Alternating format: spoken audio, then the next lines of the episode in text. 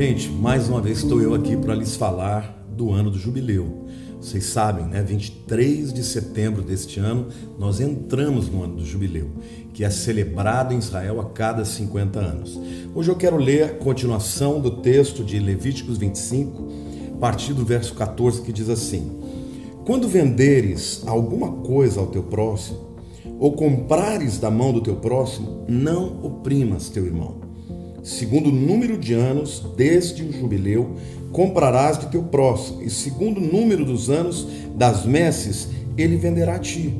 Sendo muitos os anos, aumentarás o preço, e sendo poucos anos, abaixarás o preço, porque ele te vende o número das messes. Não oprimas ao vosso próximo, cada um, porém, tema Deus, porque eu sou Senhor, o vosso Deus. Bom, na prática, quando alguém ia vender a sua propriedade, ela valia pelo número de anos que faltavam para o jubileu. Vamos supor que o jubileu, o último jubileu aconteceu há 10 anos atrás. Então, quando você vendia a tua propriedade, o camarada só tinha 40 anos para explorar a terra, porque no 50 ano ele tinha que devolver. Então, Deus está propondo aqui dois princípios muito importantes. Ele fala: não oprimas o teu irmão. Em primeiro lugar, querido, se você quer que Deus te trate com justiça e com misericórdia, faça isso também. Eu vejo nesse princípio o princípio do perdão, da graça, da misericórdia. Jubileu era um ano em que as pessoas tinham seus pecados perdoados, tinham as suas dívidas, as suas perdas, os seus erros financeiros perdoados. Então Deus está dizendo: olha, trate o seu próximo com justiça. Isso fala tanto do perdão espiritual, e tem muita gente que está me vendo aí, que pensa que está amando a Deus, que o seu louvor está chegando no céu, e no fundo está com raiva, está com raiva do irmão, está com, raiva do pai, da mãe. Querido, você quer que Deus te trate com graça e com misericórdia? Aprenda a perdoar. O segundo princípio aqui é o princípio de justiça. Não tente prosperar vendendo o seu produto por mais do que ele vale. Não engane, não, não dissimule. Deus está falando, seja justo, porque eu sou Deus, eu estou vendo como é que você trata essa questão. Então eu percebo que por trás do espírito do jubileu existe uma dependência de Deus. Eu vou prosperar porque Deus me abençoa.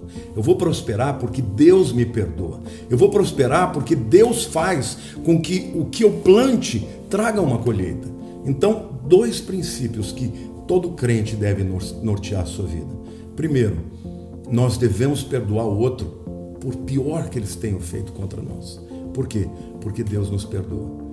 Trate o seu próximo com misericórdia.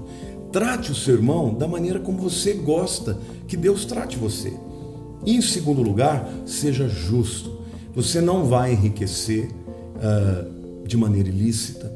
Você que trabalha, que é empregado, está trabalhando para alguém, faça o melhor, não faça só na frente do seu chefe, quando ele estiver longe. Isso é tratar o outro com justiça. Se você é um comerciante, vai vender o seu produto, venda o melhor produto pelo preço mais razoável.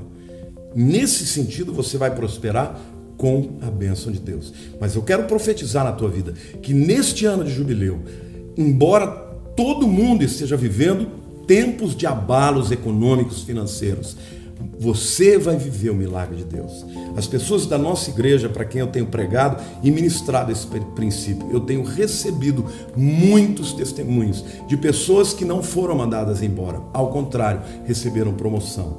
Este ano de jubileu, para quem confia em Deus, Deus vai prosperar os seus caminhos de maneira extraordinária. Amém? Você toma posse? Em nome de Jesus, eu declaro isso na sua vida. Um beijo no teu coração.